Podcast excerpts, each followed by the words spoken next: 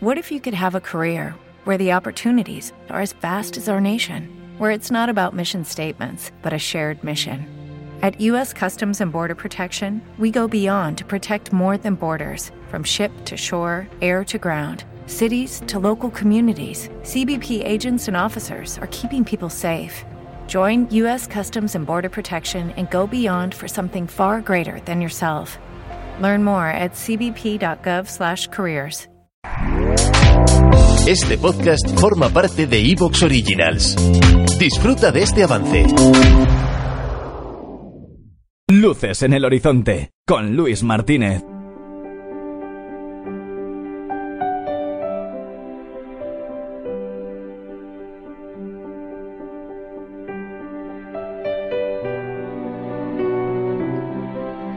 Hoy en nuestros capítulos de biografías, la historia de una mujer muy valiente, una mujer eh, muy hecha a sí misma, muy de cara a la vida, muy dispuesta a ganar todas las carreras que se le pusiesen por delante.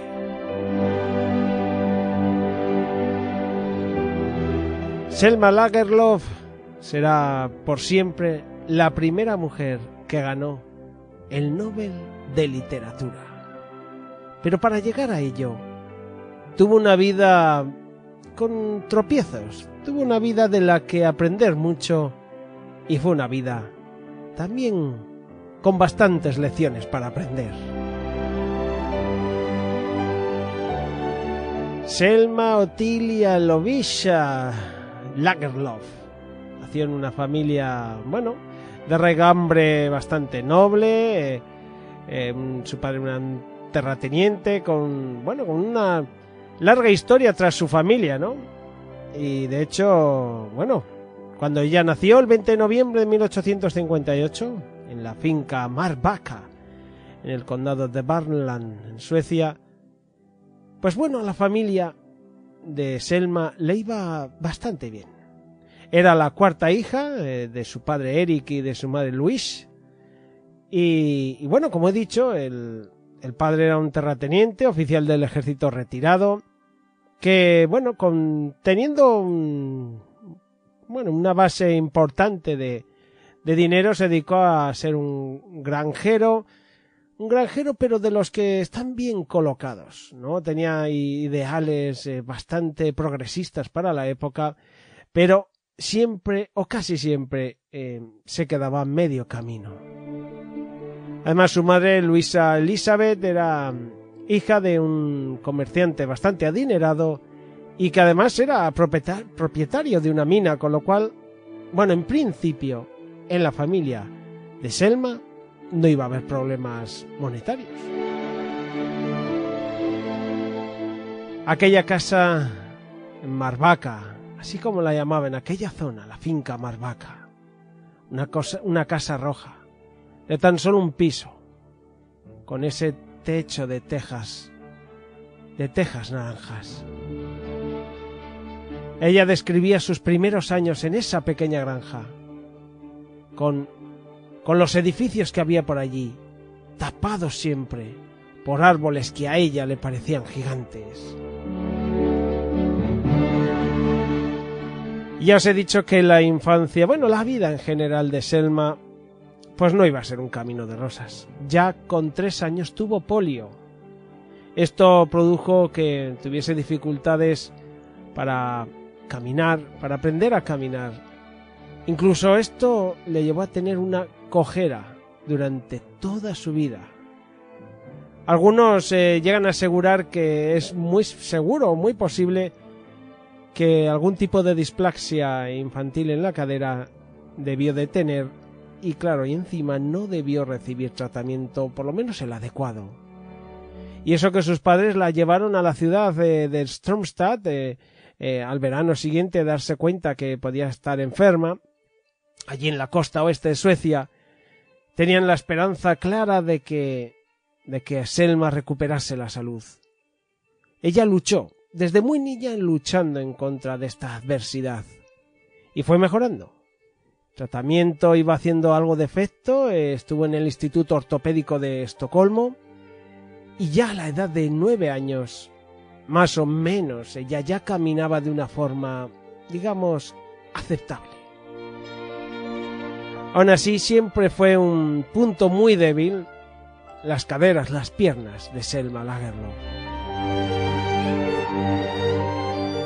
En aquella época ella recordaba con, con muchísimo cariño el haber asistido a una obra de teatro, Mi Rosa del Bosque, en el Royal Dramatic Theatre.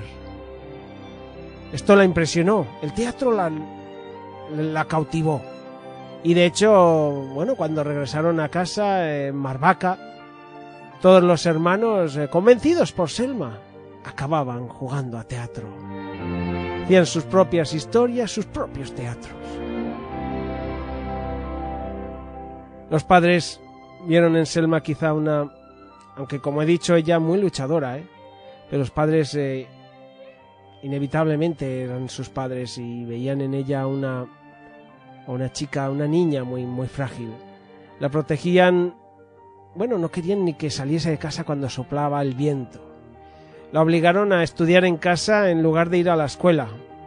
Contrataron a tutores privados y además también eh, estuvo por allí su abuela materna e incluso alguna tía. Estaba en casa. No, no tenía trato más que con sus hermanos en cuanto a niños de, su edad. Y esto pues eh, la dejaba tiempo para coger otro tipo de aficiones. La afición era fácil acercarse a esas estanterías con libros y empezar a dejarse llevar por esas aventuras escritas por Hans Christian Andersen, los hermanos Grimm, Alejandro Dumas o Walter Scott. Leyó no solo esas historias en novelas de aventuras, también teatro y poesía durante toda su juventud. Para ella era muy importante todo aquello que estaba escrito. Además, como he dicho, tanto su abuela como su tía Otiliana le contaban historias, eh, eh, leyendas de la, de la, zona, leyendas suecas de, de, todas aquellas eh, zonas montañosas y aquellas poblaciones. Resulta que su madre siempre tenía un libro escondido en la cesta de costura. Sabía que quizá a Selma le podía venir bien. En los relatos y leyendas que, bueno, que mezclados con algunos elementos cristianos y paganos, en aquel mundo que le solían contar sus abuelas y sus tías, pues hacían que a Selma le creciese una imaginación brutal acerca de todo aquello.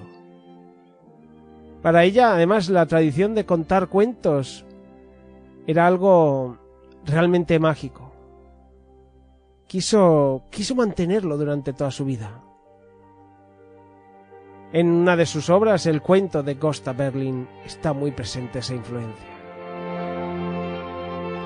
Bueno, pasaron los años, Elma fue creciendo y ya bueno, suficientemente adulta como para por fin, por fin ya con una edad en la que ya pudo ir a, a estudiar. Se graduó de hecho como maestra en Estocolmo y bueno, comenzó a trabajar en un colegio, pues, en una escuela de, de niñas. Y durante 10 años fue maestra en Langskrona, una...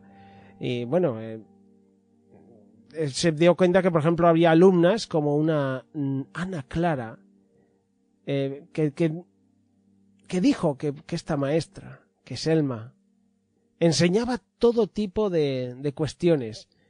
Ana Clara decía que Selma era capaz de enseñar desde el darwinismo al socialismo y todo tipo de cuestiones.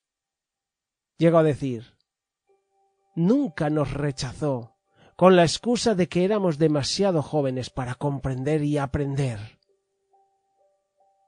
Esa es la cuestión.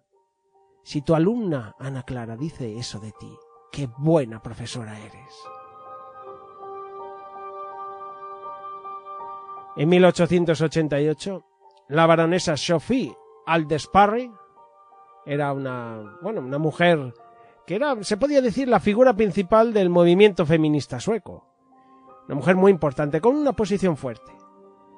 La invita eh, a que le haga una visita, a que hablen de, eh, de la obra que tiene, de cómo están siendo sus eh, cuestiones. Yo creo que ya la, la historia de Selma ya iba un poco de boca en boca. Una profesora que era capaz de enseñar a los niños y a las niñas por igual y que no rehuía ningún tema. Resulta que está hablando la baronesa con Selma y fue precisamente la baronesa Sofía Aldersparre la que le dice a Selma que debe todas estas historias que ella cuenta que debe desarrollarlas en, en hacer su obra tangible. Esto se le queda a Selma bastante grabado. Quizá deba escribir. Quizá deba ya plasmar todas estas ideas y, y todas estas historias que a veces se me ocurren. Y empieza en ello. Empieza a hacer eh, los primeros capítulos de lo que fue la saga de Gosta Berlin. Y ojo, los envió a un concurso que hizo el periódico cultural sueco, el Idun, el periódico Idun. Concurso literario, el cual, cómo no, ganó Selma Lagerlöf. Resulta que, bueno, esto da un paso importante para su confianza también. Y junto a esto, el premio del concurso. Y que la baronesa Aldasparre vio en ella que había una joya importante, con lo cual le, digamos, le, le dio como una paga, pues esto permite que Selma se dedique por completo a la literatura. También eh, se sabe eh, que dos reconocidas feministas danesas, eh, que la saga de Gosta Berlin, mm, bueno, recibió un tímido mm, recibimiento, aunque los lograron sacar en Dinamarca, resulta que no, que no acaba de, de funcionar del todo. Así que pues estas dos estas dos feministas, eh, Sofía Alberti y Ida Falbe Hansen, le aconsejan presentar su libro al crítico literario George Brandis.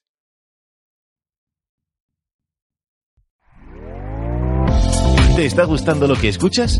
Este podcast forma parte de Evox Originals y puedes escucharlo completo y gratis desde la aplicación de Evox. Instálala desde tu store y suscríbete a él para no perderte ningún episodio. Como nuevo cliente de Western Union, puedes disfrutar de una tarifa de envío de 0 dólares en tu primera transferencia internacional de dinero en línea. Envía dinero a los tuyos en casa de manera rápida, fácil y conveniente. Visita westernunion.com o descarga nuestra app hoy mismo y tu primera tarifa de envío corre por nuestra cuenta. Aplican ganancias por cambio de moneda. No disponible para tarjetas de crédito y envíos a Cuba. Servicios proporcionados por Western Union Financial Services Inc. NMLS 906983 o Western Union International Services LLS NMLS 906985.